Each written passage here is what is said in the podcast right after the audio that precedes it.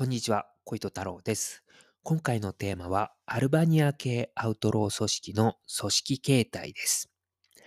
アルバニア系組織の話に入る前に、日本のですね、直参型の組織形態についてちょっと説明します。というのは、あの、アルバニア系組織の組織形態と直参型っていうのは、本当ね、対照的なので、ちょっとまずは、えー直参型の、えー説明からしますね。で、直参型の組織形態をとっている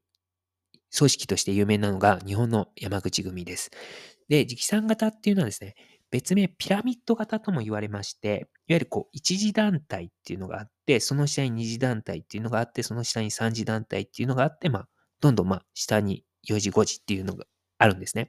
で、特徴的なのが、1次と2次、2次と3次、それぞれのその関係が、もう支配と非支配なんです。なので、もう上下関係が明確になっている。なので、二次団体は絶対一次団体の命令に従う。で、三次団体は二次団体の命令に従う。っていう、もうすごいね、あのー上下のラインがはっきりしているのが、これ、直参型です。で、直参型の強みっていうのは、一次団体が出した指示に対して、も、4時5時の団体も全部従うということなんで、まとまりがあるってことですね。え指揮命令と、命令系統がもうはっきりしてる。なので、まあ、全体の、え動きがこう、スッと、そっちの、え一次団体が出した命令に対して全員が動くという形になりますし、あと、え指示出してすぐ動くということで、まあ、組織の、え動きが早いというのが、え強みになってます。で、アルバニア系組織に関してはですね、全く直参型の組織形態とは違っていて、それぞれこう活動している組織っていうのが、もう単体で動いてるんです。もう、なので、そういう一次団体というか本部というか、あと指導機関みたいな組織っていうのがないんです。本当に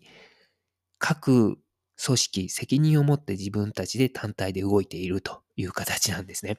で、これですね、あのーなんかこ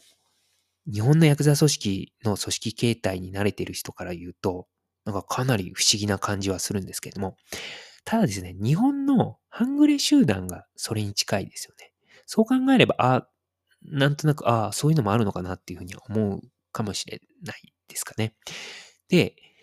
アルバニア系組織に関してなんですけど、まあ単体では動いてるんですけれども、ただ横の連携がかなり密なんですね。つまり、えー他団体から結構応援が来てくれると。あの、応援を呼べば応援来てくれると。で、逆に自分たちも他団体が何か、えーしのぎの方で困っていたら助けに行くということで、まあ、相互扶助的な、まあ、関係性で、まあ、アルバニア系組織っていうのは動いていってるというのがあります。で、各地域にですね、一応、まあ、アルバニア系組織の、まあ、リーダー格みたいなのがいるんですね。ただそのリーダー格の人間が、その地域のアルバニア系組織すべてをこう従えさせられるかっていうと、それは、そういう力は持ってないんですね。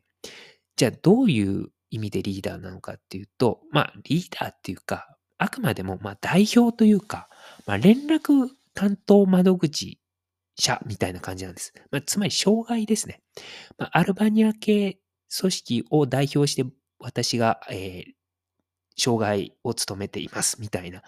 形がその地域のリーダーみたいな感じなんですね。まあ、なので本当にこう上下の関係っていうのが、まあ形式的にないのがアルバニア系組織ですね。まあ個別にはですね、あの、経済力とか、まあその組織の勢いとか、まあ組織の構成員の数とか、で、まあこう、いろいろね、えー上下関係っていうのは決まってくるんですけれども、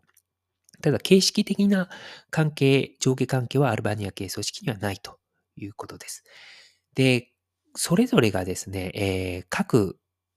団体が揉めた時ですよね。まあ横の連携が密っていうことさっき言ったんですけど、まあ揉める時もね、アルバニア系組織同士あるとは思うんですけども、そういった時どうやって調整するかというと、その構成員の父親ですね。父親たちがそれぞれこう、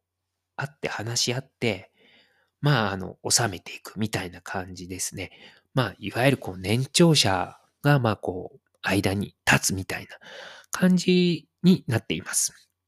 で、えー、アルバニア系組織に関してなんですけれども、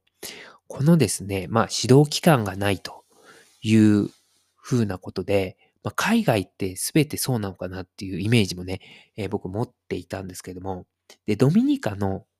カリブ海のドミニカっていうね、国があると思うんですけど、そのドミニカのアウトロー組織も、アルバニア系組織と同様にですね、まあ、単体で動いてるんですね。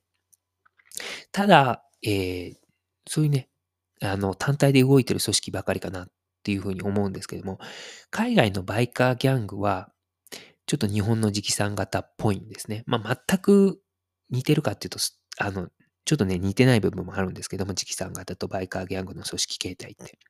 ただ、バイカーギャングの場合は、各支部っていうのが、まあ、二次団体としてあるんですね。まあ、あの、各支部のこう、上限構成員人数っていうのは、まあ、大体24人ぐらいって言われてるんですけど、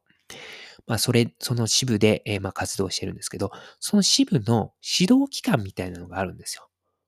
で、ペイガンズっていうね、えー、バイカーギャングだと、マザーグループっていうのが、まあ、そのペイガンズの、まあ、指導機関みたいな形で、そのマザーグループの出した指示に、まあ、各支部は従わないといけないというような形になっていて、まあ、ベイカンズっていうのは、そういうマザーグループの存在によって、こう、組織としてのままとまりっていうのが、こう、維持しているということになっています。まあ、海外の組織もいろいろあるかなっていうふうなことですね。